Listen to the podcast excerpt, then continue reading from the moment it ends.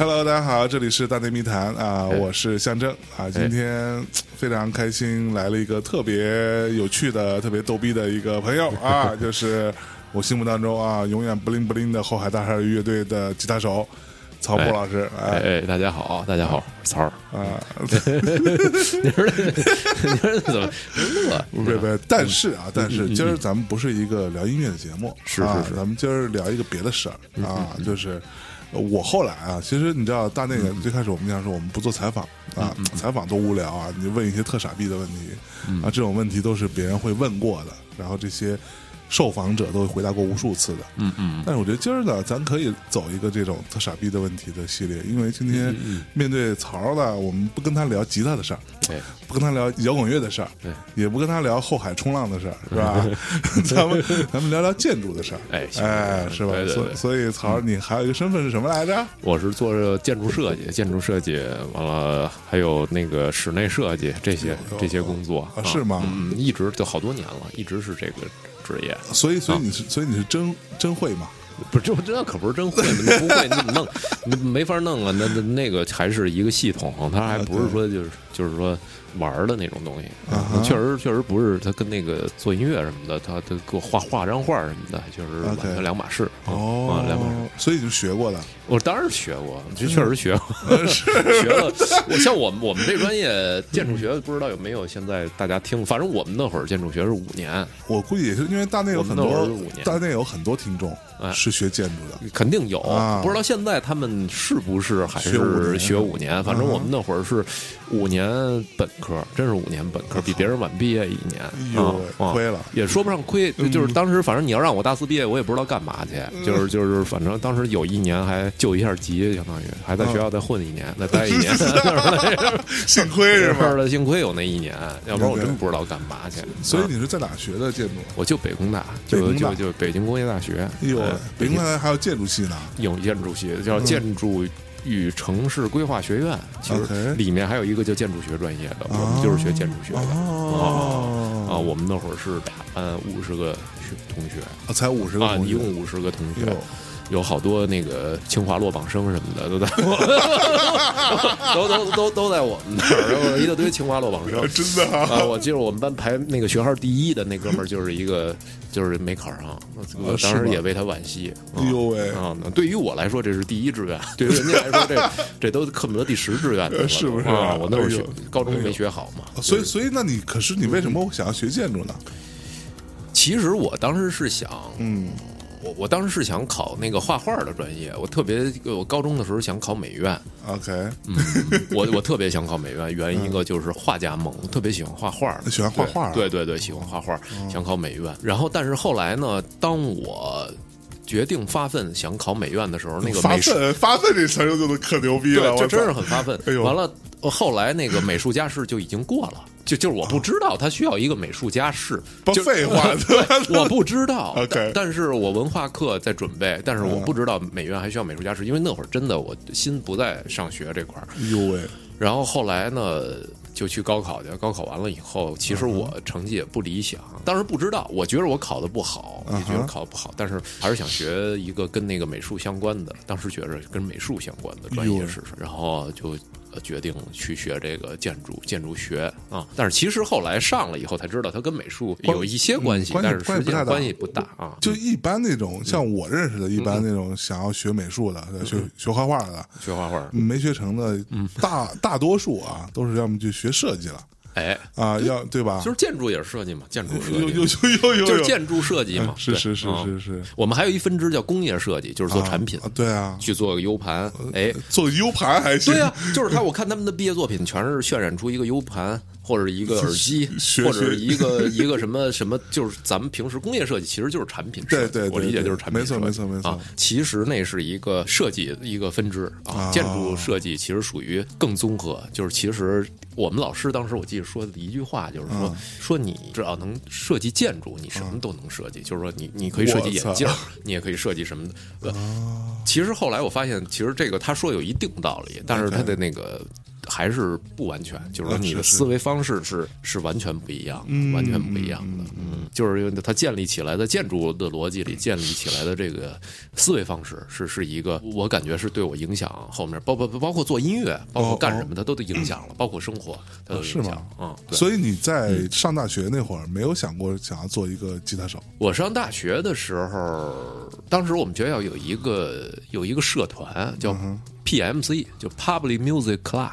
就是哎，你听如雷贯耳挺的吧？牛逼的还工大如雷贯耳，包括麦麦田守望者，好像都是那个团出来的啊是都是都是那。我当时是真的很喜欢那个摇滚乐，啊非常喜欢嗯，但是我不怎么会弹乐器，但是我还是花了点会费加入了那个 club。花了点会费，他他那个钱先交了，对，钱会入会交了，但是后来呢，也在大学里零零散散的呢去参加过一些、嗯一些他们组织的一些活动，比如食堂什么的那种有食个表堂还行表演，但是我也不会嘛，我弹的就不好，所以当时其实就没想过说后来说哎做一支乐队这种事儿就很很难，那是没没怎么。当时没有碰到傅涵吗？他其实是我同学，当时当时是我傅涵是你同学同学是我同学，对，啊是我同学。他也是学建筑的，非常优秀的，他的作品，我刚才跟你说了嘛，啊他第一个设计的那个作品，我记着当时那个老师就评为说这个非常有才华的，有有有有有非常才华但是后来不知道种种原因，可能啊是就就就是就不不做这个行业，就去转他去转到美院去了嘛，做美术的那些东西。其实我觉得就是设计这个东西，确实是就是说需要挺。怎么说呢？就要挺全全身心投入的呃这么一个一个行业，确实是是，嗯嗯确实是这么这么回事。不是，哎，你知道，各位同学，我这里必须要说一下嗯啊，跟草儿如果聊音乐的话，他不是这个态度，不是不是这个态度，你知道，哎你知道两回事是对，你们在听到这期节目的时候，你应该已经听到了我们跟 Beats 一起联合做的那个后沙那个节目。啊，那个节目我剪的时候，那槽儿，我靠，这太差了！聊音乐的时候完全是一个特别差的状态，一聊建筑突然变严严肃，严肃，不是不是这这个事儿，他查不起来，也也不是也不是查不起来，就是说他是一个，就是说就不由不由自主的就变成了一个肃然起敬的那么一事儿，就是就是一下觉得自己都哎都拿起来了，嗯，拿拿起来了，就对燕尾服什么的，就是这路子。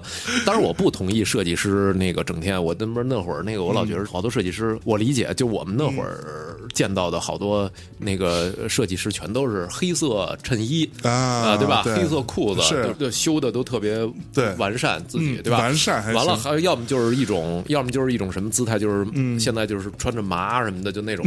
麻。就对对，就是那种啊，是是是是就是就是那个呃木屐系嘛，就是就是你一看这人就是出来走出来就是恨不得就对吧，就是天天就就靠吃米粒儿过日子那种。但是我就觉着就就是就是我始终认为，就是说现在说虽然说咱们肃然起敬了，但是说嗯其实设计师的生活，你表现出来的可能用设计的这个这个这个东西去要求自己，让自己的生活也变得特别。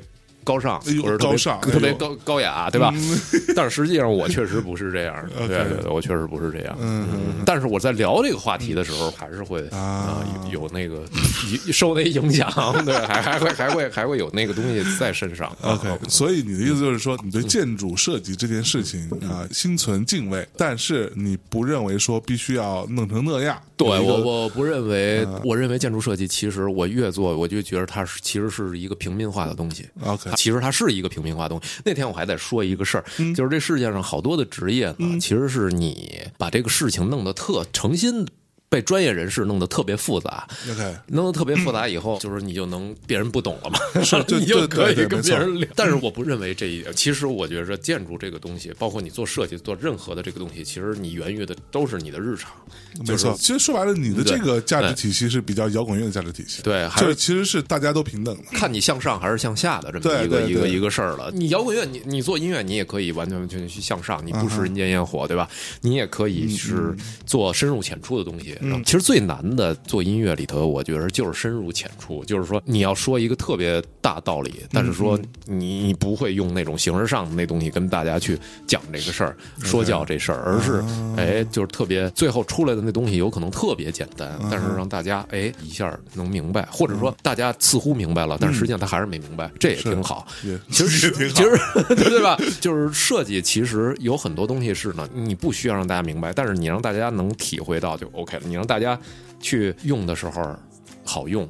他可能不会去关注你关注的什么那些，是是，你关注那些什么这这个那个，你关注的结构，你关注的系统，你关注这你是怎么思维的，你对这个房子是怎么认知的，甚至你你你拿出什么我我是什么学派，我什么我受什么谁谁谁影响，是吧？他们不关注，他们用起来还是就到底好不好用？适用，对，完了还有一个舒服不舒服，对吧？你舒服不舒服，一个地儿，他一用起来，他一下他就知道是啊。那建筑里边真的会学风水？对吧？风水这个东西其实没有这个课，完全没有这个课程。但是我理解，因为我我了解的不多啊。但是我了解这个东西，就是其实是一个东方的语言，就是东方的一个，他总结了很多失败的案例或者是成功的案例的基础上的一个一个描述。嗯，就是可能它落实在西方的那个就变成理论了嘛。但是但是东方人其实他不把这个东西理论化或者怎么化，他会给你变成一个有点悬的那个东西。但是实际上，就是有一些道理是非常简单的。你比如说，有一些，比如你脑袋不能冲窗户睡觉，是吧？那肯定的，你这冲窗户都中风了嘛？就是那这这这这非常这非常简单一道理。你中风，你还想干什么？你是是是，就歪了，完了就歪了，对，可不是就歪了嘛？它有很多，比如说门儿，就特别简单一道，说你门儿不能冲着那个一条主路。我看过一些简单的这些知识，但是这些东西后来你你看，你就会发现这些东西都是非常常规的一些道理。因为你非要那么干，他就是不舒服，有很多是吧？你非要门冲着一个主路，怎么着？那每天晚上那个车那个大灯晃你，都晃到你们家里了。你每天晚上睡觉，你都对，很烦恼是吧？你肯定休息不好。哪天司机喝的咣撞进来了，那那也是撞进来，那就是事故嘛，对吧？所以说这些东西就是说，它有一些总结性质的，比较，我觉得这是有一些简单的东方人的一个朴实的这么一个一个道理在里面啊，嗯。那你还得了不少奖呗？我看有有两个，有两有两个，有两个，有两个。那分别是什么呀？一个是那个二零一五年的那会儿，一个在北京国际设计周上的作品，我记得当时在大石栏做的一个小房子。现在那房子不知道还在不在了。完了，当时是一个 Architecture 的那个叫那个 Architecture A 加奖的那个两项，一个是评委奖，一个是公众奖。完了，还有一个二零一七年的一个 Interior Design 的那个。是 Best of Best of the Year，一个一个帮 BG 做的一个，在在那个南站那附近做的一个一个青旅一个室内项目，Hostel 对 Hostel 应该是那么一个项目。嗯，所以得这些奖有没有奖金嘛？有奖杯，没有奖金，有有奖品啊，有奖品，有奖品，以资鼓励嘛，对吧？以资鼓励，以资鼓励。那些奖杯你还留着吗？杯有有有俩扔在家书柜上，有有有有，有时候进去。啊，那个拜一拜，没没没，就就搁那儿了。OK，接下来这就是这种那种特别傻逼的问题。嗯，我觉得问那些如果真的是个真的是一个他本身职业只有建筑师的一个身份，哎，我肯定不会那么问。但像你呢，我就想问问，那你的建筑理念是什么呢？其实不是，其实这问题特好，是吗？我觉得建筑建筑学它好玩就好玩在就是说它是一个开放一特开放一系统，就是说你在这地儿盖的房子，你不可能给它原封不动的拿到另外一个地方，你能明白吗？因为它受到各种环境因素。然后还有使用者各种综合因素的影响，是，所以说，在我看来，就是说每一个房子，每个每一个东西都是其实都是适应当地的一个，就是实际上是你学习的一个产物。就是说，你首先要要对这个地方了解啊，这地方的气候，对吧？这地方的水，这地方的阳光，这地方土壤，对，这个地方的。那个使用者的特性啊什么的这些东西，你必须对周遭环境啊，相当于你要综合考虑这些信息，去综合考虑这些这些细微的这些东西啊。这我的工作方式是这样的。其实它没有一个综合的一个理念或者一个风格，但是它是一个工作方法。对我来说，就是说，其实像我们。做任何一个项目，不管到哪儿，呃，都必须先了解当地的许许多多的信息嗯啊，然后还有这个房子周围的信息，有没有楼挡你啊？完了边上你挡不挡别的楼啊？嗯或者你你怎么样啊？什么的这些，其实非常简单、非常朴素的道理，嗯。不是那种就是看上去非常复杂的东西，但是它是一个挺繁琐的东西。OK，嗯，所以说，其实你像现在人工智能或者什么的这些东西已经发展的挺，大家对吧？都都都挺那什么，说 AI 什么的，说将来可能这个职业会被取代。我我相信有一天建筑师这个职业可能就会确实是会被取代，因为现在那个 Google 那个 Flex，大家要了解一下，它完全已经可以根据 Google 地图周围的房子的模型自动生成你这房子长什么样了，就是你房子只能长成那样，因为它综合、哦对它综合了这地方阳光、日哦照、遮挡、法规、乱七八糟的所有的这些东西，这个嗯房子长什么样，其实就出来了。就是说，所以说你做的这个事儿，只能是比它更细致，对吧？啊你还要再考虑一个人的因素，嗯比如说你使用者有什么要求这这这些因素。但是到未来，如果它人工智能足够模拟这些的时候，你怎么办，对吧？可能建筑师确实是就会变成一个可能跟现在完全不一样的一个存在了。啊啊啊！其实我之前，因为我们有时候经常会做一些设计啊，有时候会，甚至有时候我们会接一些设计的工作。完了，就有一些朋友就问说啊，你觉得设计到底就是你们为什么觉得自己设计牛逼？然后我就说，嗯，其实我觉得设计它是一个在繁杂的这种各种因素当中，嗯去妥协的一个结果。是哎哎哎，各方面去斡旋和妥协的一个结果。纽巴伦嘛，就是对对对对 New Balance New Balance 嘛，New 就是就是 Balance 你你要做的是一 balance balance 嘛，Balance，对不对？对确实是这么回事儿，没错，啊，就是这各种各样的需求，各种各样的限制，然后你要在这当中去做一些整理，把这些相关的信息整理完之后，哪些是你一定要的，嗯是的哪些是你可以妥协的，哎。然后最后完成出来的一个东西，其实它永远都不会是一个。极其理想化，说嗯我我根本就不用在意这个世界是怎么样的，老子就要做一个什么什么什么什么样的东西出来是是。是这么回事啊而且你说其他都对，但是有一个说哪些是你一定要要的，其嗯实，在设计里头，其实都不是你应该要的，而是你的使用者应该要的，对吧？嗯没错没错你可以保留他的，对，我我说的就是这意思就是这意思，就是说你你要保留他的，而且现在越来越碎片化，你发现嗯就是所有的东西，就是不光是建筑啊，我们上学的时候学的，我记得特别清楚，就当时老师讲了很多令他恨不得哭掉的那些建筑师大师，哎呦，就是什么像科布西耶，像我们的大家在听的，肯定有建筑学的同学都是如雷贯耳的这些人，嗯科科布西耶密斯、凡德罗，一上来全是这些人啊嗯，就是一讲课恨不得就是崇高，把建筑讲到那个。但是这些大师现在全纷纷的被消解了，就是因为因为你发现现代主义的这个东西完全已经被碎片取代了嘛，就是说现在他们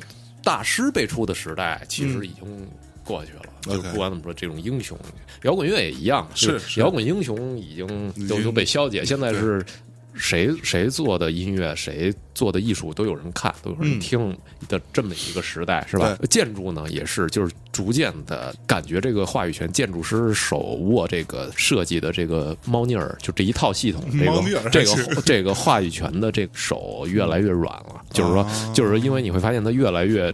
站不住脚，其实是被碎片化的，就是大家的喜好、大家的需求所取代的。OK，所以你看，Google 的像那种平台，像这种 Flex 这种平台，或者像在研究社会学的基础上，研究这个法规各种各样的这些基础上综合出出现的自自生成的这些东西，你怎么去解释？就这个东西完全不是说是某个建筑师说我要怎么样，我要伟大，我要做一个纪念碑什么的，不是那么回事儿。这种机会越来越少。啊。是是啊而修补、修理地球，完了还有一个就是去做一些边边角角啊，还有还有就是满足特定人的需求的这种小的这种东西，我觉得越来越多啊。啊嗯。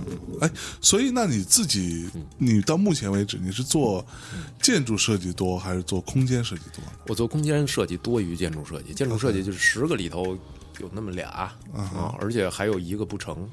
就 还不成？就是不成。你做几轮以后，你发现这个事儿，你的团队跟跟进几轮以后，你发现，嗯，那个比如钱没有了，或者是就这种事儿，对于做建筑的人来说，就是家常便饭嘛。对可能最后你盯着盯着有一个项目，也许它能成一一下。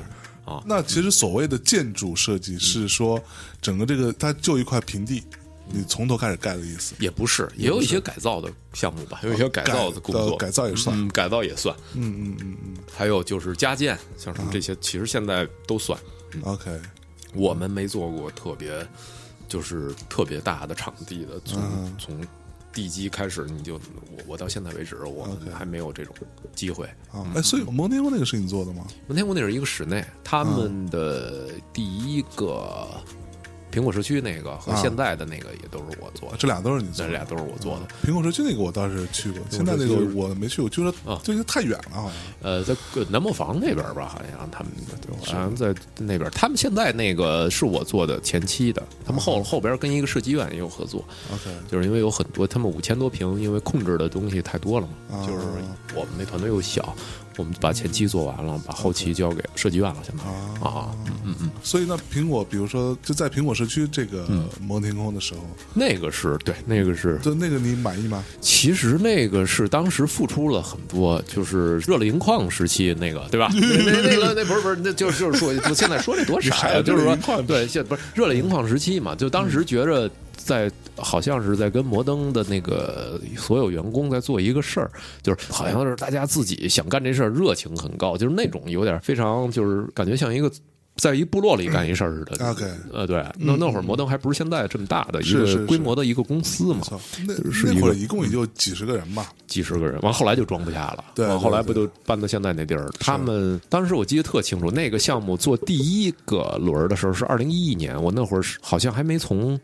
还没从我之前待的那个王辉老师那个那个我做他助理嘛，我还没从他那儿辞职呢，还没还没还没从他那儿出来呢。啊，你呃你你是正经在建筑公司上过班的？对，这四年我一直就没断过这个职业，就是做乐队，其实一直。这个过程一直就穿插的，嗯嗯嗯，这个这个职业，我记着做第一轮的时候，但是后来他们好像摩登办了一场不是特成功的音乐节，完了一下亏得乱七八糟的，然后叫他们叫摩摩天空音乐节，忘了是哪个哪回了，反正请的大牌，那个大牌由于种种原因好像都没来，我记得特清楚那年。哦，那就不是。然后那个项目就停了。项目就停止了，就差一点黄了公司。对，那会儿好像挺艰难的，就转过头来，又过了一年还是两年，完又重启了，又重启这个计划了，等于就就又当时就做做出来。但实际上那个东西，现在我想想，嗯。嗯，有很多问题，有很多问题，光顾了就顾头不顾腚，有点就是有有很多东西，你光顾了就是。视觉视觉上的一个呈现了，对对对，那会儿也是最早期的对那个想法嘛，后来全变了，而忽略掉了很多很多的应该去关注的东西啊，就一些实用性啊。但是对于摩登也无所谓，那一帮也挺混的，也也无所谓，那个根本更不在意实用性，根本不管，对他们就觉得酷，他们不管，对对，拾起来就是对我记得当时做了一条桥，那条桥一点五米高，那个里头人都得撅着过去，是是那个那个他们才不管呢，对吧？人但是现在你让我干这事儿，我我是绝对不敢干的。那条桥我还撅着过去了，我当时我说这你妈谁设计的？对呀，这这不是吃饱撑的吗？就是当时我是觉得，就光顾追求那个形式感和那些，但是其实忽略掉很多很多很多很多很多东西，所以我也挺愧疚的。现在那地儿得亏拆了，要不然的话，你说留到现在，对于我来讲，也也也是黑历史，也不是一个特别好、特别光彩。做过很多这种烂设计呢。最早 school 也是我做，最早的 school 是吗？刘浩那帮人，刘浩、刘飞说：“那你你来吧。”我当时一个设计我都没做过，我特当回事儿，鸡毛当当令当令箭啊，是不是？就好家伙，天天把我建筑学知识全揉上了，就就给他们揉的完完全不懂，反正他们就给他们说的就完全就一愣一愣的，五迷三道的嘛那会儿，然后做出来非常不成功嘛，人都待不住。不过他也赖他们，他们 school 一开始跟我说要做一个电音 club，你 school 电音 club 怎么可能？这个我还听说过，要做一个高级的电音 club，结果最后来的还全是那个朋克，对，朋克是待不住，就差点没把那电音 club 拆了。就是最后，那那我我当时我记着坐着，说弄一个无限空间啊，多面镜什么的，各种镜，扯淡的，那就是就人根本就待不住。最后他们最后还是变 live house 了，最后就是 就是 就是刘刘飞说这就是烂泥扶不上墙，刘浩说这还不得弄一个美式风格，对吧？跟我说是是，对，反正那个就是挺失败的，我觉着弄得不好意思，特别啊，这就是你看，这就是其实就是说你觉得自己是一个专业人士，对，然后但是你接触到实际情况的时候的这种沟。就是说，我后来我特别我特别注意这个这些问题，嗯，就是你的使用者真的非常重要，是是，就是。你人家要的是一个是一盘炸花生米，你你给人玩一个。黑松露，对吧？那它不不不是那么回事儿，它也没法下二锅头。是，就是说，它是一个，其实还是一个非常下二锅头，它是一个非常重要的一个一个一个，就是你的使用者，还有环境各各种各样的这些东西，语境，就是这些东西非常非常重要啊。哎，就比如说我在看你做做过的一些这个作品啊当中。黑线那个是你当时怎么想的呀？黑线，黑线也是一个失败的作品，我觉得是吗？啊，现在好像也拆了那个。嗯哼，那黑线是当时他们叫黑马票务吧，他们找的。我估计现在正骂我呢，那个那帮人，就是说肯定的，因为当时想的是，因为他们公司其实我想的非常好，因为他们要一个快速的施工，一个快速的一个系统，就是说，而且地底下不能刨刨沟走线嘛。啊，就是你施工的时候，你会发现，就是说，如果我在地上，比如我这儿办公室搁这儿一张桌子，我玩一地插，我势必有一根电线过去。那你如果要是玩一地插，你就得必须得挖一沟，把那个线埋过去，对吧？或者是还有一种特别朴实的做法，那你就直接。地表多根线，然后起坡，就是这样，你走路不就绊嘛？地上全是这个。当时我们就想，就那这个设计很简单了，那要那么多工位，那我们就从天上走，把线都从天上掉下来。是对，是这就是那个项目的一个初始。OK，其实就是把所有的线捋了一遍，网线啊，什么电线啊，什么的各种各样的线。那他们要高速的一个互联网线嘛？OK，还有各种各样的线，完全都从天上去走啊。但是后来，其实我也想过这问题，就是说，你从天上走下来，硬软管这种东西，对于人的那个，比如说灵活性、空间使用灵活性，将来我不想在这儿用这桌子，嗯，什么的，它就会有造成一定的影响。所以说，后来我也不会再做这种事儿。后来我们做的更多的事儿是给他做一个更方便的一个系统，嗯，就是不追求这个形式的这个东西，而是让它使用起来更加的有灵活性。那怎么灵活？你它如果还是。不能从地上走线，那怎么办？你比如说，完全其实可以，比如说，要如果我现在去做这笔的话，我肯定会想办法，比如把这个上面的线是可以让它收到吊顶里头去了，就不会让它再去故意去暴露它，对对，就让它固定在这儿。我们可能会做更更更灵活，因为现在有很多技术能实现这个，对吧？一些线的那个软管啊什么的，这种从规范上也有合规的这些东西，它是可完全可以收收起来的，让它的顶更干净，然后让。它用起来，比如我码桌子码到各个地方，我都可以，也许有这个插销，我都可以蹬下来，完了就可以用什么的。OK，这种其实在我现在，我更我还会更更追求这种。那所以你做这种设计的时候，像比如什么桌椅啊，这这些东西也需要。如果要做室内的话，必须得做这些东西。对啊，你你无论是它采购还是说定定制定制也好，你都要考虑这个问题，对吧？因为它离人最近嘛，就是说。其实我跟好多那个厂家也合作过，就是各种确实是有很多厂家考虑的细很多，是就是各种安全性，对他们更更有经验性，对。但是我们在做的时候要去与他们合作，要沟通的，嗯，要要不是说不管这些事儿，嗯嗯嗯。那所以你在做一个，举个例子啊，比如说很多我们有一些听众小朋友，难道会问说，那你这个做一个设计或者做一个室内哈，或者做一个什么，那你这个创意是什么？创意从哪来？然后我我当时跟他们说，我说这个每个人可能不一样，但是呢，我的大致的态度是，可能是一个非常简单的东西。哎，就比如说这个概念是什么？比如说就是一个彩虹。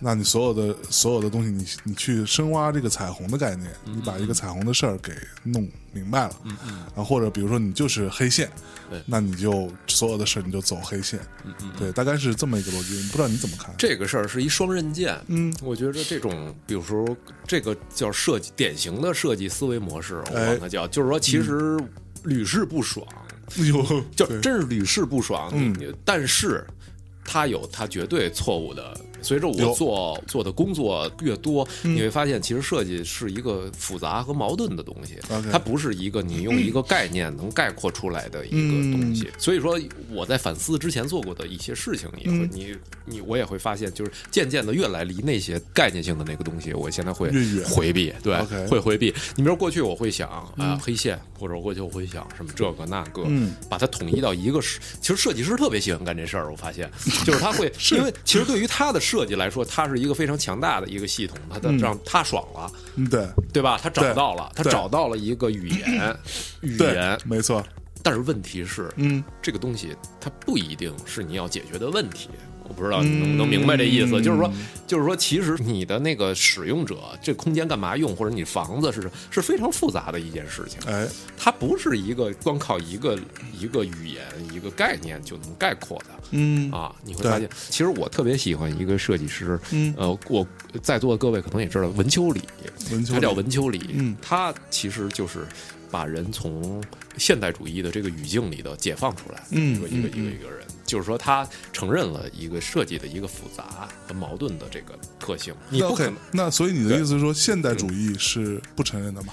我绝对质疑现代主义，因嗯。为现代主义诞生的那些大师和他们，他们妄图去总结，妄图，我只能这么说。当然我，我很喜欢他们的很多作品，是。我承认我非常喜欢，包括科布的很多作品，我都亲身的去那些地方去膜拜过，去看过。我作为一个建筑学的学生你去看他们的作品没有问题，但是就是说，你你不能就停在他们说的那些东西，他们都是妄图把建筑总结成一个最纯粹而简单的一个概念我觉得跟这个数学家做的事情，或者跟物理学家做的事情，有时候挺相似的。嗯就是说，什么样的公式最美，就是最简洁的公式最美，一个特对称的一个公式，嗯或者说，你看哇，这个公式里，你比如爱因斯坦玩一啊个那个相对论公式，你就那么几个字母在那儿摆着，嗯这就是极简的美，对吧？设计师其实是非常希望，现代主义是非常希望，就是让设计适合工业化，对。适合效率，适合这些东西。对，呃，甚至可以说是一定程度上要去摒弃很多情感在里面。当时有一个著名的那个就是现代主义的一个早期的一个人，叫路路斯嘛，我也去看过他的作品。他不是说装饰是既罪恶，我们建筑史的那个学 都都学过，就是他摒弃了一切装饰的这个这个这个，就是说功能主义至上嘛。对包括现代主义的时候也也会你，但是你会发现，如果真的人类要是沿着那个走到现在，那会那我们的城市面貌会非常非常可怕。就是说你会发现，就是某一个人的这种强大的这个对他的认知，他觉着一个城市应该什么样，他觉得楼应该什么样，嗯，那就会诞生许多复制出来的特别简单、机械性的一个反人类的一个一个城市场景。那诞生出来的，在这个构架下诞生出来，肯定是那样的一个东西。今晚 SOHO，呃 呃，其实。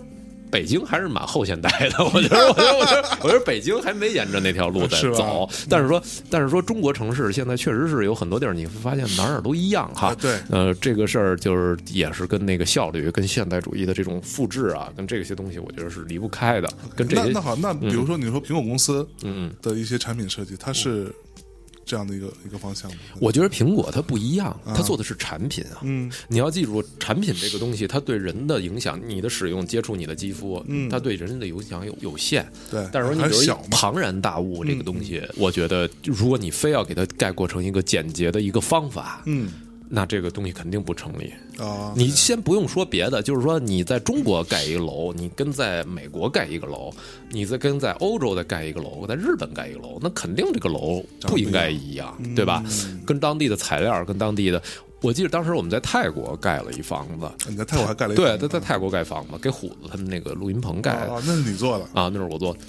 在普吉，在普吉岛，但是问题是我们的规范，我们的那个什么特别简单一个道理，我就说混凝土这个问题，嗯。就是说我们的混凝土，当时说我们的混凝土不能像你们那样达不到跟北京用混凝土可能不一样，因为它有海风，完了不停的会侵蚀那个呃，对你北京是一个干燥的气候，你就这特别简单的一个东西，它影响了，完全影响材料，是。然后完全影响它的构造模式。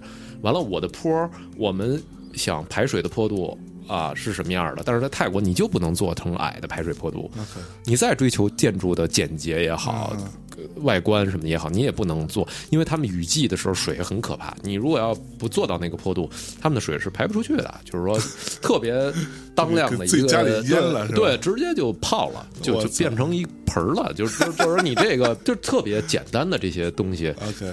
你无法去回避，你无法去说，就是说，就这最简单的道理，就是它是一个没有共性的东西。嗯，那你在贴近人也是，我们看到我们经常抱怨一些城市里的一些特可怕的一些一些地方，就是比如这条街街道、商业街完全失去活力，完全店都长得一样，一模一样，那是为什么呀？但是就是因为，就是这东西你没法考虑，你没法考虑这个事情，因为它很多东西是一个城市自发，它就没错。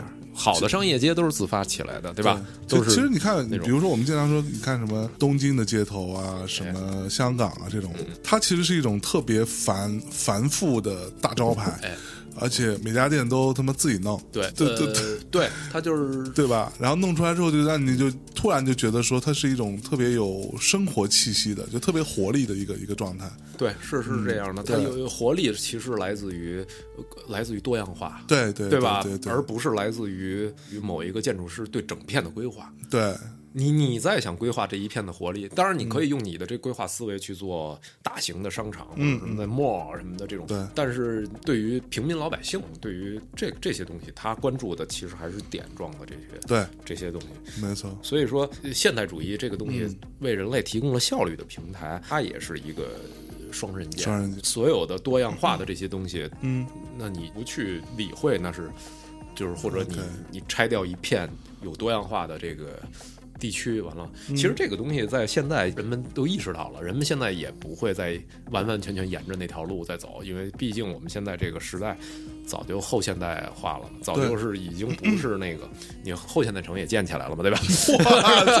后现代人就后现代化呀，不是不是，我就说这意思嘛，就是就是说不光有后后现代城嘛，对吧？就是说我我的意思就是说，其实人们早就早就理解这些这些东西，只不过其实它没那么深奥，只不过它来自于每每个地方的特定的环境和人的需求。嗯，不是，但是但是有另外一点啊，我我也有一个很强烈的一个感受，就是最近比如。你看，你看你也做了很多这种青年旅社啊、hostel 啊什么这种的。那我也因为一些关系，所以我经常会去住一些这种民宿，类似于什么 B N B 啊，类似于这样的民宿。我就发现，在国内去过很多很多城市，住过很多很多民宿，大家都长一样了，现在。哎，都是所谓的，这就是风格，所什么的 ins 风风格风格啊，风格啊，这个让我觉得也挺可怕的。嗯，就是一个什么东西，这叫网红网红对视觉图片传播，我管这东西叫对，就是说，你看一个东西火了吧，完了大家对，其实那天我找那个小婉儿，我跟那个小婉儿 Little One 他们做儿童摄影那会儿盖几个房子，完了他们跟我抱怨说，盖完了以后，他发现所有的儿童摄影的店。好多都变成他们那样的风格，就是。都是那样，都变成那个搭配什么的完全一样。嗯，他们门口弄了一个洗衣机，呃，完了那个别的人也追着跟他们门口。他们是真没地方洗衣服，他们门口弄仨洗衣机，所所以 完了那仨洗衣机又挺好看的，完了直接就变成小孩拍的拍摄的东西。但是别的人也都模仿他们，就弄成几个洗衣机。然后后来我就觉着，对，后来我说这没办法。但是说这个东西其实我觉着它对于设计来说是一个。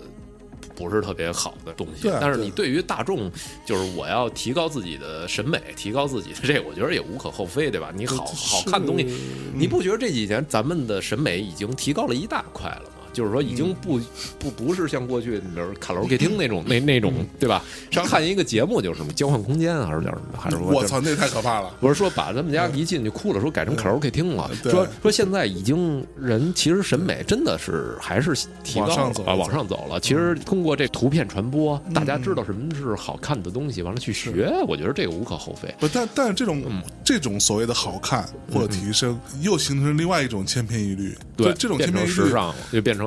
对，时尚，时尚或者潮流，对吧？那这个东西难道它不是？就是我有有一段时间，我我是非常疑惑的。我在想说，我们国家的这些，我就不看那些更小城市了，就所谓的一线城市。那我去住的这些地儿，全都是至少是省会城市，是是，对吧？这一线城市这些设计师们，这种室内设计师们，所谓的设计师们，你们都是。就想象力破产到一个程度嘛，就是每个人都只有这一这一种方案了，其实这是也也蛮可悲的。其实是这样，还是想到这个问题，就是说刚才说。你做设计是不是从一个概念开始，对吧？其实设计是从信息收集开始。而我始终相信这个，就是说你风格这个东西是最表层、最厚的那层的东西。是风格这东西，其实我趋向于都交给你的甲方去考虑。嗯，你比如说他喜欢什么样的，他喜欢日式风格，那 OK，、这这这是他要想的问题。我们要给他捋顺了，就是这个东西的问题是什么？啊你比如说，你你边上就一楼，吧把我的光都堵了，你这里头玩一个什么多大风格也没什么意思，或者说你做出来你可以走一哥哥特风 格，对吧？就是说就是说，其实我们要解决的是如何，比如说如何让光线进来，让一个自然光进来来满足你的。比如，当然是前提是这个东西需要自然光，对吧？然后这种问题是我们要考虑的，或者是如何让这个房子更有效率。你比如。办公环境或者是什么东西，其实这些问题是确实是我们应该关注的。但是风格这个最表层的这个东西，我还是趋向于就是说和你的甲方去商量，嗯对，让他们去去那什么，他们真想要那个风格，那就让他们去要吧。是就是说，我觉得这个其实还是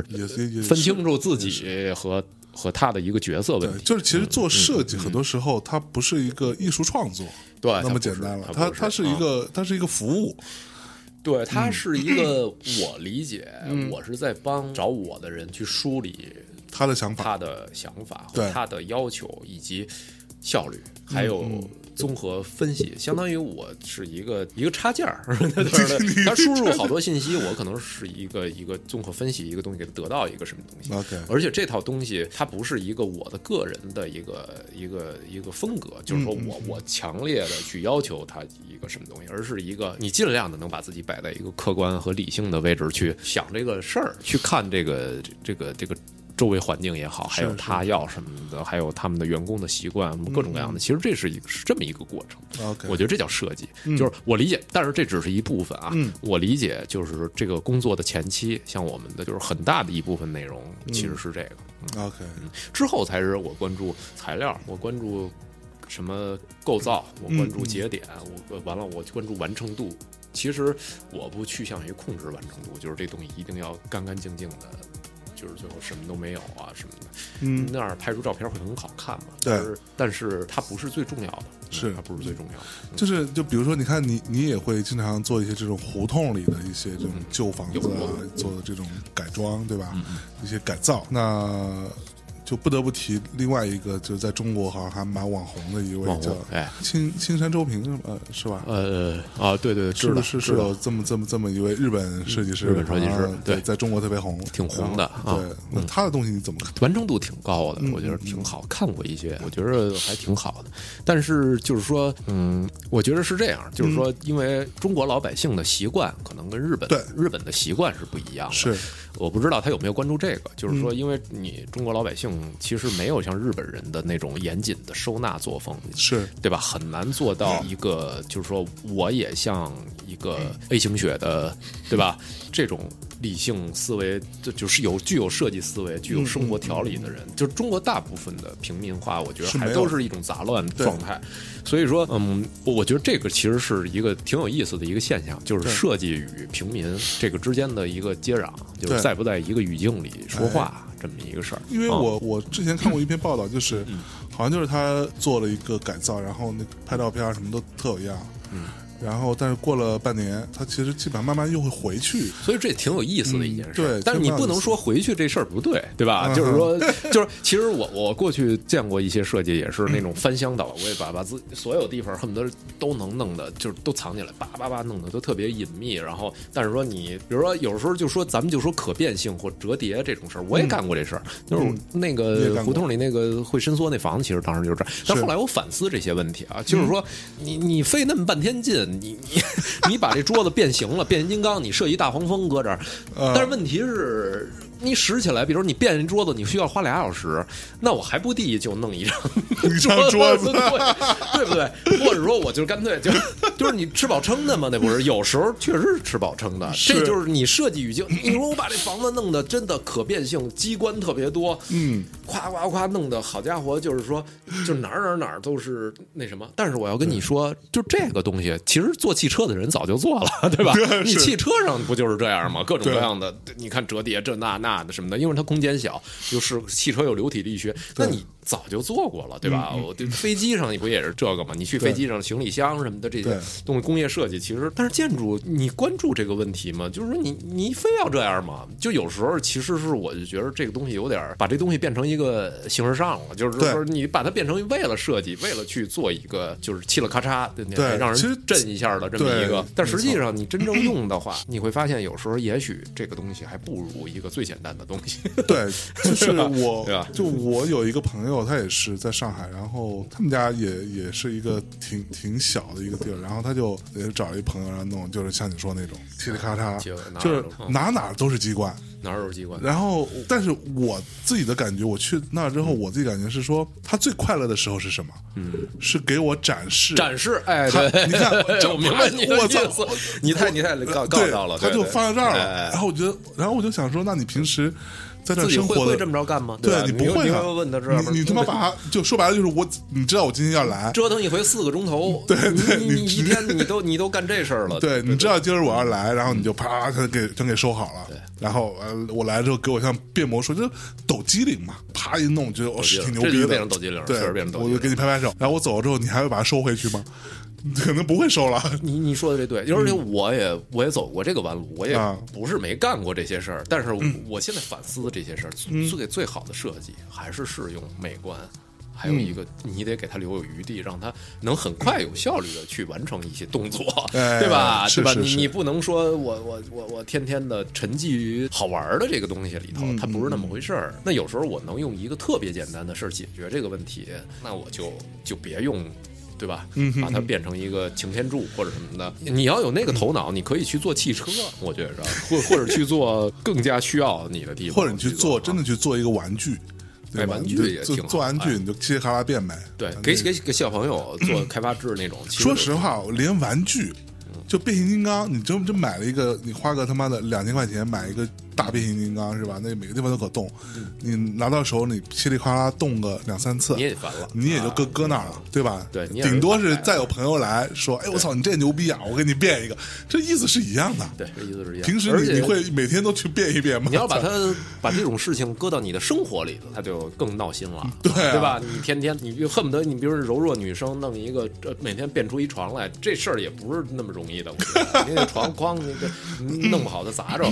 就是说，我觉得就像。所有的这些事啊，还是你的设计语言对是一方面，对，但是实际又是另外一方面。是是是，其实我不是没有这方面的问题，就是说我也做过这这种。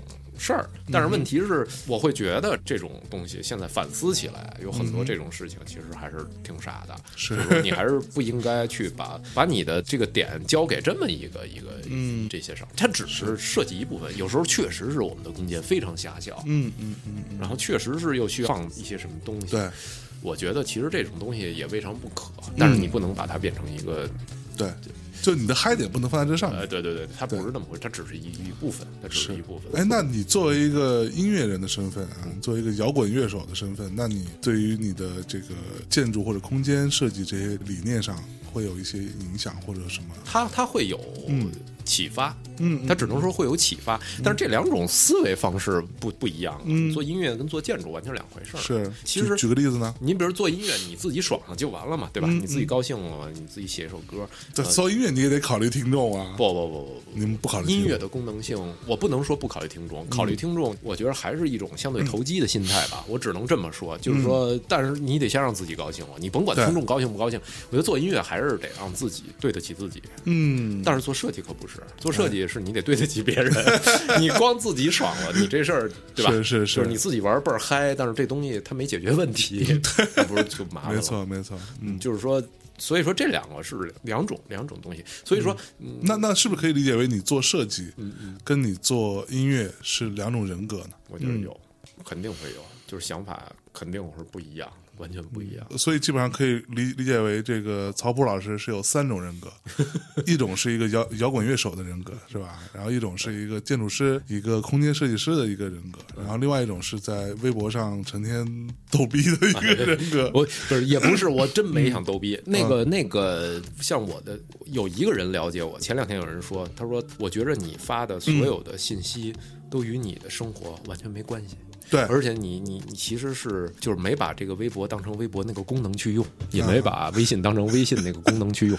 我说这你了解我了，就是说其实它是完全是我的一个缓解焦虑，或者是你也想一个出口，一个你还会有焦虑一个出口，我真的会很焦虑。就是很多在这个世界上谁不焦虑呢？有很多有很多问题你要面对嘛，就是各种各样的事情。嗯嗯，就是那只是我一个缓解焦虑的一个出口。OK，来来来，我们来说说回来，说回来这个先把这个缓解焦虑这个部分先放。一边啊，微微博人格先放一边，这这两种人格，建筑和音乐这两种人格，确实这两种人格确实完全不一样，一个感性，一个理性吧。对，你如果要是说非要概括成特简单的，我觉得是这样，但也不完全是啊。嗯，因为音乐它的理性的部分，这个设计也有它感，有时候也有一点感性的东西在里面。嗯，但是说它大体上你可以。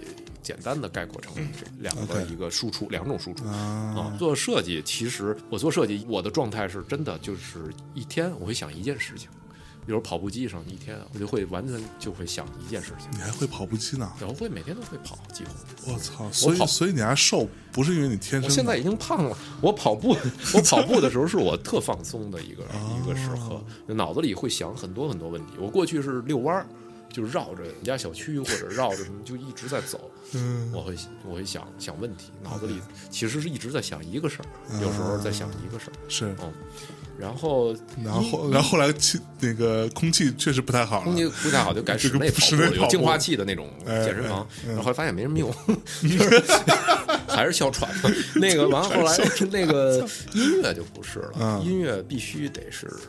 大家一起，我觉得我们乐队必须得在一起。大家，包括现在六个人，六个人排练室，大家啊有感觉，互相刺激。是，完了你要做到这个一个情感的一个，你要捕捉那个东西。嗯，它其实是就是完全两种。OK，设计这个东西你需要沟通，嗯，多交流。其实我是一个不是特别喜欢与别人交流的人，就真的这是真话。就是说我是很多时候就特别给人打个电话或者是什么的，有时候我会感觉到有压力，有压力。对，我是这么一个人。但是其实就是并不是说别的，就是说我会感觉到就是这个事儿会有问题。但是说，但是说，但是说你做设计的，做设计的时候，每天你面对的现在都是微信群嘛，就是一堆群里头，大家各抒己见，每个人的需求，包括场地啊什么乱七八糟，你这信息就大。了去了，就是你需要做处理的是很多复杂的局面。哎，那你是还做过一个什么以音乐节为一个灵灵感的一个空间？有，就是那个获那个室内设计奖的那个，那个那个就是他其实就是音乐的经历给的我的一些启发。这个想法是你想？对，这个想法其实是我觉着说的更那什么点儿是我跟甲方一起想的。OK，甲方其实也有这个，他们也有这种意图。就是所以说，其实我觉着这个概念是其实是最原始的东西，是一个双方的东西。OK，嗯，这这个九零后甲方，我第一次面对九零后甲方的经验，就是太有意思了，就是不是对吧？就是他们的想法其实有时候挺疯狂的，就是说他会他会想的特别。不着边际，特别飞，就是有很多你会发现，你面对的九零后甲方的时候，你会发现你的你跟不上他们，你会他们会想，发现自己老了。对，我发现这是我的不是老，思维有时候受限制，就是说我会想的没他去想的靠前，嗯啊，他们的模式、他们的效率、他们的热情，当然热情这个东西是很虚的一个东西啊，是，但是还有他们的一些执行啊什么的，其实都远远超过我的想象啊啊嗯。那这个项目简单给大家介绍一下，都得了奖。项目就是他们叫那个什么吧，一起一起。现在在苏州也开了一个。其实我对那个项目其实不是很满意，就是因为有很多问题，也是有很多问题。我们做完每个都总结很多问题。那有没有你特别满意的项目吗？我比较满意的项目，我比较喜欢，个人比较喜欢的是在长沙的一个、啊。一个小书店，在顶楼特别小，六十平米一个特别小的一小书店，在长沙叫慕田，对。他们那书店叫慕田。那个项目其实是特别简单的一个室内项目，其实是我挺喜欢的一个 一个小项目，特别小的一个小项目，个人比较喜欢那个项目。啊。那我们今天这个这期节目的推送会把这些一些图片没问题。发到我们的推送当中，大家也可以去看一看这个槽的一些设计啊。嗯嗯。哎，我我其实很好奇，就是你做的这个这个这个一起一起这个，它其实是一个个小独立的小屋子的意思，小帐篷啊，小帐帐篷对它其实音乐节那露营的那个观念嗯。不就是对对对我们给他提供一片空地，啊然后里面有帐篷，大家去露营。其实我们就把这个室内当成一片空地了对待成一片空地了，然后去再去码那些小的帐篷。哦，但是实际上后来我也不会再这么做了。现在给他们做的第二轮是在苏州的，也是我做的，我们就考虑的更多。更多更实际的问题了，嗯，更多更实际的问题。你比如说特别简单的问题，那就是插座布置或者什么的，系统啊啊什么的试用啊、灯光啊，完了就这些，你觉得好像跟设计也不是没关，就是说繁杂的这些问题了。嗯对对对，就因为我曾经也想过，那个时候我还想说，我说我想找找一个嗯那种大仓库，然后做我们的办公室。啊。但是呢，我想就是，我想里边是一个一个小小屋子，屋子。独立的小屋子，然后嗯就是可能会有一些区域啊，还会有比较大一点的小屋子，大家用、哎用用来用来开会用的啊。对对对对，摩登不是现在有点这样，就是这样。也不一样，几个大桶也是一个系统 OK 啊。那它这个，我我后来有一个担心，就是那这种小屋子会不会透气性不好？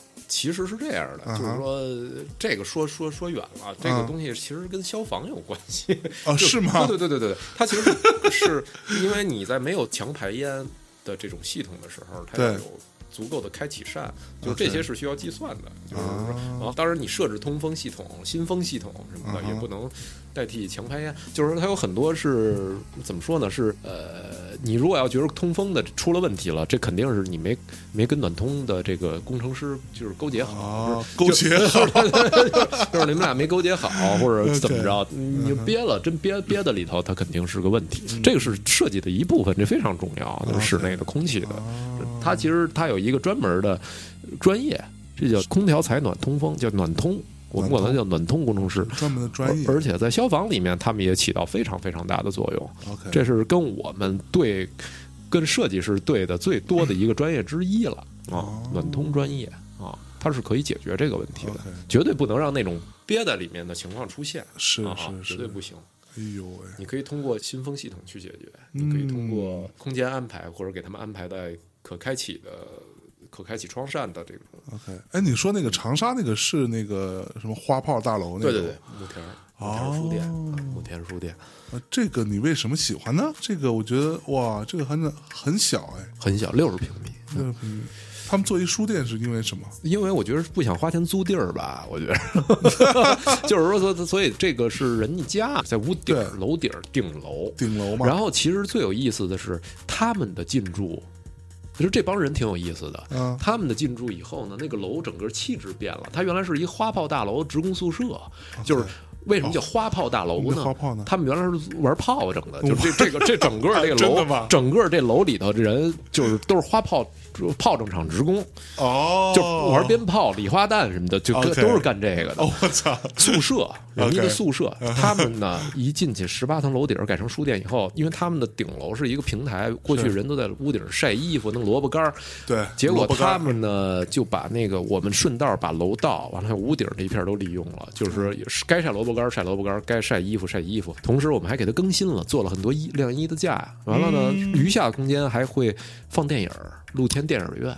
在顶楼上。对，完了下边呢是他们的书店，嗯他们的书店做了很多，就是当时跟他们一起做了很很多很多细节上的一个设计，就是这里面其实有很多，而且最有意思的是，他们继续在做这个设计，就是说他们把他们叫幺七幺七零三，他们那个房号，他们把幺六零三又拿下来了，OK。六零三又做了一个小的 club，对，一个小 lounge。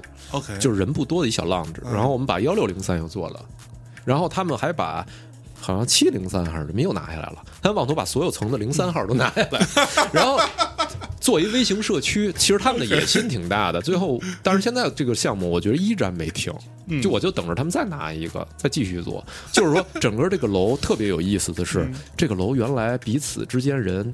因为已经泡三代、泡四代了嘛，就是说，就就是说，你已经就大家有时候邻居都失去联系了。它不是一个宿舍，一个像过去我们的宿舍大院或者是什么那个军队大院或者什么的这种，大家都有联系，是因为都是彼此都是同事，对吧？但是他们泡二代、泡几代的这种，已经他不是同事了，你怎么办？就是大家其实有的都生分了，都不认识了。但是通过这些小的公共空间，又变成一个社区重建了啊！完了，他们的书店。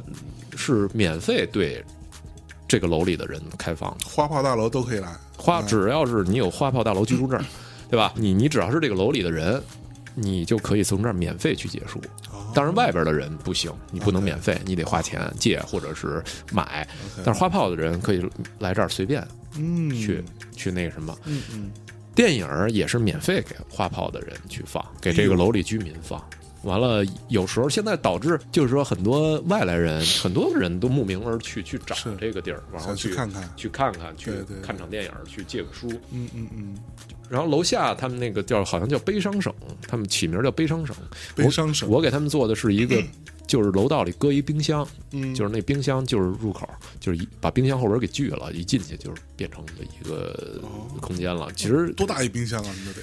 就双开门那种，就是简单的双开门冰箱。然后现在还有楼下还有其他的一些一些他们逐步要做，而且我们借着这个机会把那个他们是做在地研究的这帮人其实挺有意思，是一帮文人，然后写诗的，这年头写诗的人，对吧？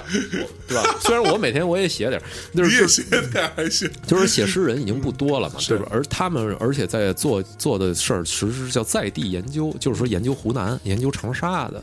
特别有意思，他们把成果搁在那个楼道里去展，就他们的成果，还去出书什么的，就整个这个楼变成一个特别综合的一个社区，利用了很多公共空间，比如说电梯厅、楼梯厅，是是是，哎，楼梯厅还给人家保留了那个打麻将的那个桌，就是还给人设计了这种打麻将的，他们有打麻将的那个传统。OK，所以说它变成了一个。就是我为什么那么喜欢这个设计？就是它不大，但是我觉着它真真正正的能让它变成一个社区生活，就是能让它带动起来这个这个东西，我就走起来。哎，我觉得挺有意思的啊。啊，这好玩。但是他们怎么找到你的呢？哎，这个是我过去的，他们其中的一个合伙人，是我过去在王辉那儿工作的时候，王辉老师的那个甲方，在西藏做过一个，他们那个人过去在西藏。他做过一个在仙足岛上做过一个民宿，特别早做民宿的人，那是二零零几年好像。OK，完了后来就认识这个人了，也是一个写诗的，一个诗人，是。啊，也是一个。哎呦喂，我有诗集写的都挺挺好。现在因为现在写诗人不多了，对，可不挺真诚，确实是非常非常的有意思的一件事。那所以，比如说像你做这种项目，比如说他不在北京，在长沙外地，那你是要去的。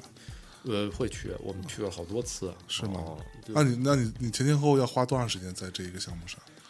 我们做一个项目周期都是半年起吧，再小的也得半年起，大的那一年一年多两年的都有，三年两两三年的都有，还有到现在为止根本就。还在做方案，还没实实施的，三年前的事儿了。是，OK，都这样。嗯嗯嗯嗯，你做设计的人面对的就是这个时间成本。是是是，所以所以就你会具体到说什么施工啊，你也要去盯吗？施工我们会去，但是如果要是大型的项目呢，我们倾向于交给设计院。啊。前提是你要跟设计院沟通好，嗯嗯，你们要有沟通，你不能走样，对吧？对对对。如果要小的项目呢，基本自己就可以跟施工的人去对接，比如说几十平米的这种项目，对对，就不用不用你去跟一个设计院再找找一设计院。可是，那你有碰到过什么？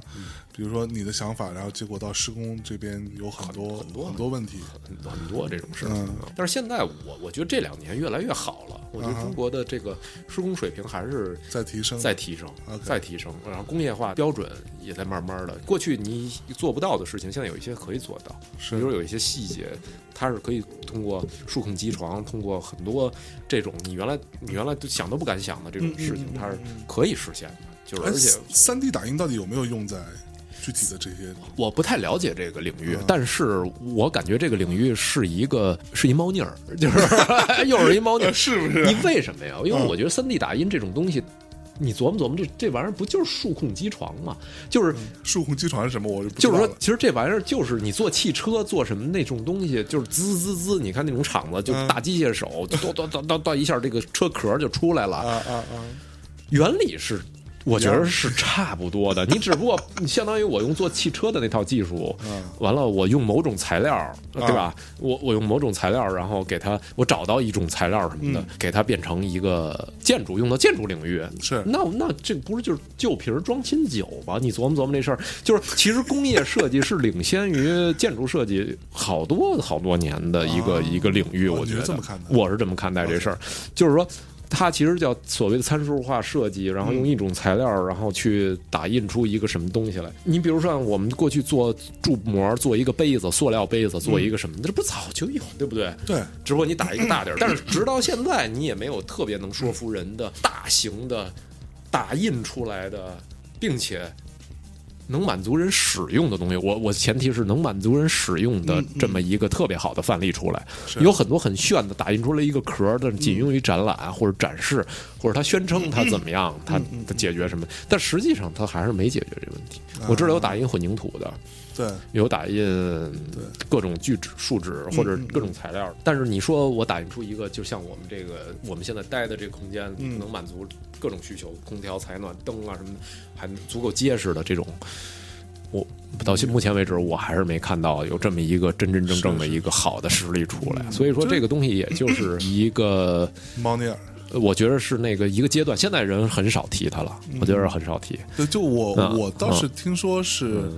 三 D 打印可能更多是用在医疗打印器官、打印器官或者打印一个一个什么打印个巧克力，不打印一个骨关节，哎，对，做一些这种用细胞打印打印，这个我倒是听说，打印血管造影什么的，对吧？嗯，这个我相信。包括你说现在有很多人用三 D 打印在做首饰，在做那个珠宝，对对，或者在做家具乃乃至嗯。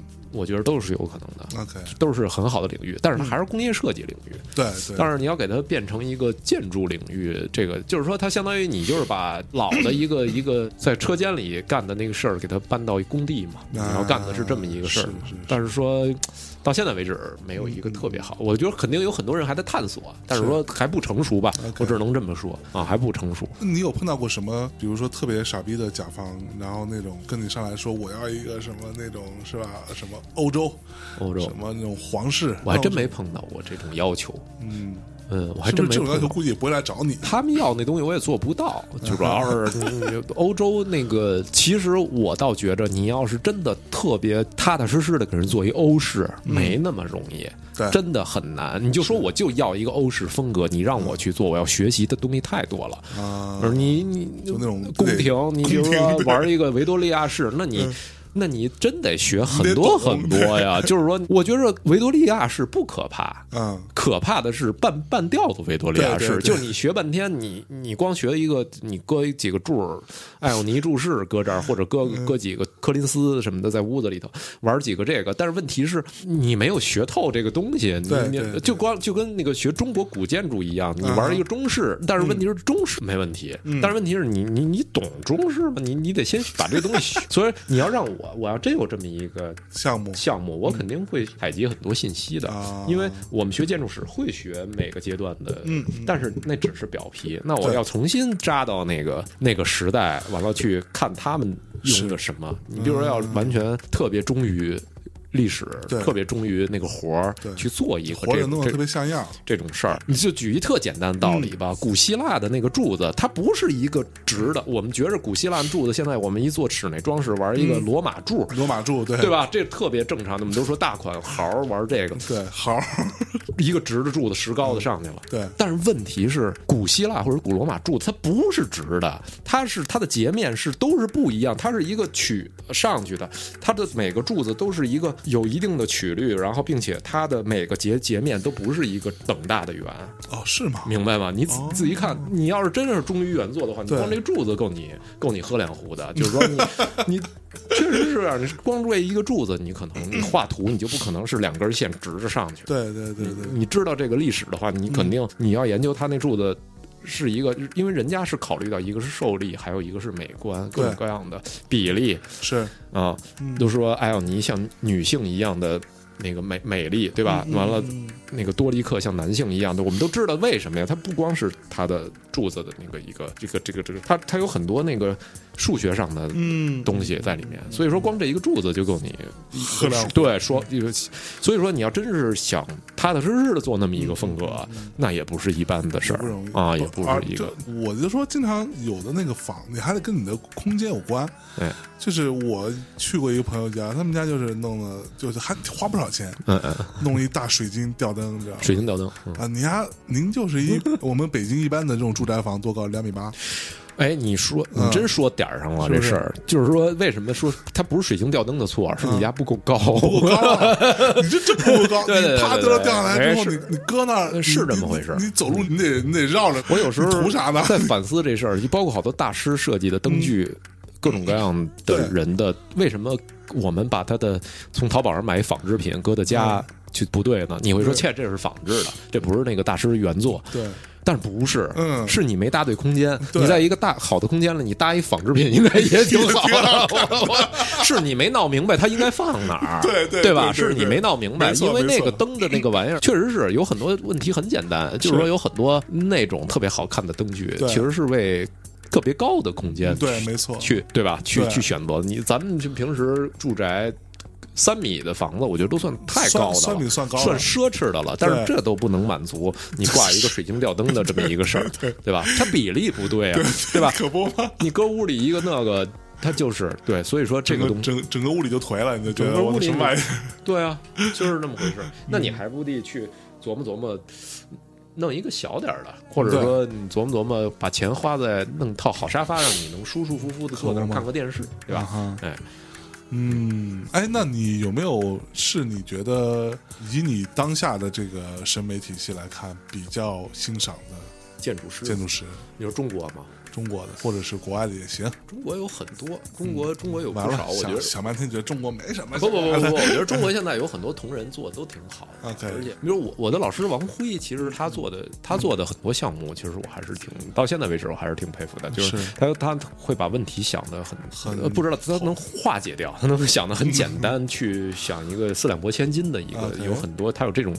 能力、能力和，而且他条理认知非常清晰，而且知道应该什么时候做什么样的设计，什么时候做什么样的事。还有一些年轻的团体，那个重建筑，我可能他们，哎，我挺喜欢他们的。重建筑，我就重呃大众的重，我挺喜欢他们做的设计。啊，就是他们设计非常平民化。平民化，而且是在把设计产品化的这条路上在努力。就是我很少有人去往这个方向去努力，就是说把建筑产品化的这个，它是一个研究方向啊，在往这个方向去努力。就是可能通过他们一张说明书，通过他们的产品，人人都可以把房子搭起来。人都可以去改造自己的家，他们在往这个方向去努力。OK，就是挺左的那么一个挺挺 open 的一个团体。是是是，我觉得这个还是还还还挺好。有很多其实现在国内做的很多设计师，我觉得都挺都还是挺挺不错的，挺不错的。嗯，挺不错 挺不错，想这么久。但是就是嗯。但但是是不是也有也有更多是特别胡来的？那肯定特胡逼的，对，所有的事都是这样嘛，百分之八九十都是胡逼胡逼的，对吧？你百分之十的，就是说你还是在做事情的，对吧？但是大浪淘沙，你胡逼的就没了嘛，最后，对吧？啊，也许我就没了，对吧？最后就是说，但是胡逼的有可能也有好的那些东西，就是说他也有这么宽容。不是宽容，就是说，确实是这样的。没准儿人家能做的事情你做不了，但是说你可能不不赞同他。但是问题是，有很多东西他实现了，有有有有有很多这种是是这种案子案例。那我之前哈，我一直觉得我操，一个牛逼的平面设计师，对吧？他家里边应该也特别有样。然后结果我在我很年轻的时候，有一次去了彭宽老师他们家啊。啊，他是优秀平面设计师吗？他自己这么说，是吧？对吧？然后，然后结果就发现，哎，然后，然后彭宽说：“怎么着？你以为我们家都特别白，是吧？”那我说：“我还真那么以为。”结果，结果还真不是那样啊。所以，一个优秀的这个建筑设计师啊，比如家里边曹曹布老师，你们家是会弄得特有样儿。没没没没有，我们家就是是是生活生活，就是因为现在又有小孩儿，有很多东西都被小孩儿的东西占据了，就弄的什么那个一片儿橡胶的那种 地面儿就插的那五彩的那种，你也见过那个，就是都也得有啊，就是因为对他可不嘛在里头爬过去，又又在里头那个什么，对吧？滚的，呃，对，家里头我家里头就是没有没有，而且我我还是喜欢，我觉得生活这种东西还是让它生活化一些。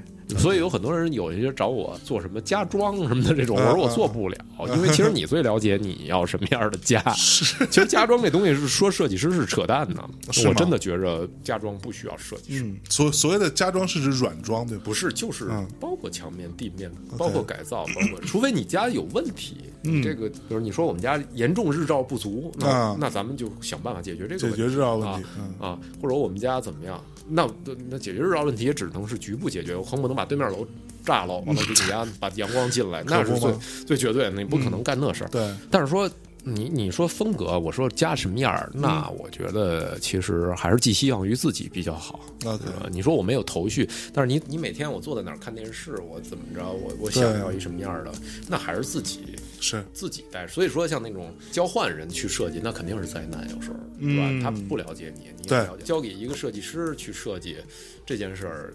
也不容乐观，我感觉有时候可能他也会打起来，嗯，对吧？嗯，OK，所以你你家里并没有像我们想象中那种没有不不会不会不会，但是我家里头就是很简单，我家里头特别简单，我家是一个 loft 那个啊，就是有两层嗯 loft，嗯，那所以你会有自己的一块地儿吗？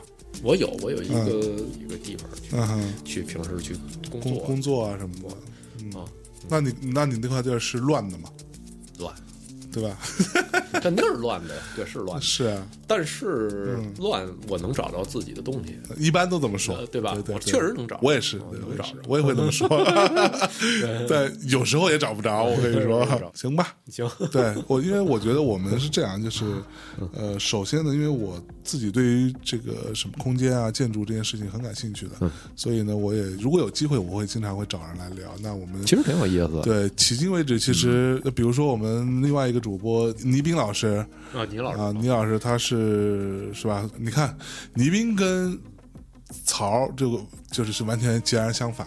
你看倪斌是什么？人家是同济大学建建筑系，哦，他是学建筑的，对，你不知道吧？哎呦我的妈呀！同济大学建筑系那，他太厉害了。然后不知道，我只知道他是做那个电子对结果啊、建筑的事儿啥也没干，啊、去做了个电子音乐，的一个推手。了。那我对他又有新的认识，嗯。对，然后你看，你看曹对吧？人家学建筑，建筑还做着，做做挺好，对吧？然后也一样不耽误做音乐。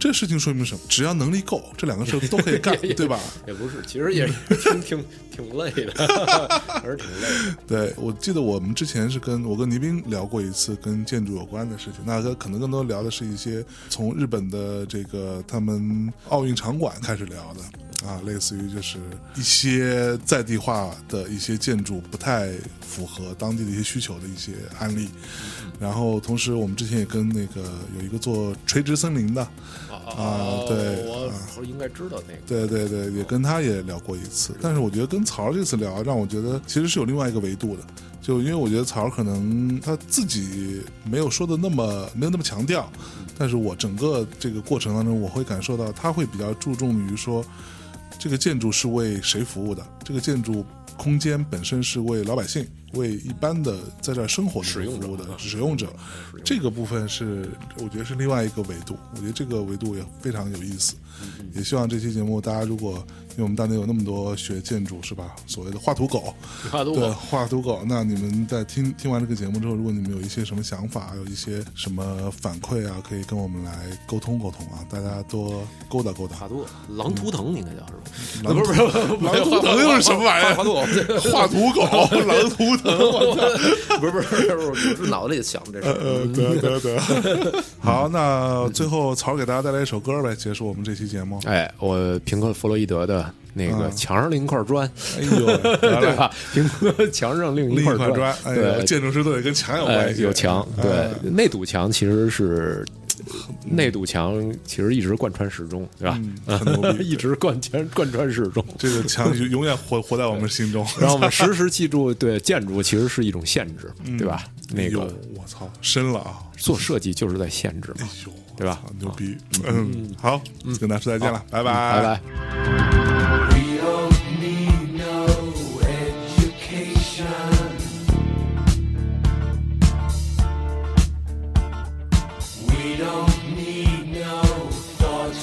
wrong.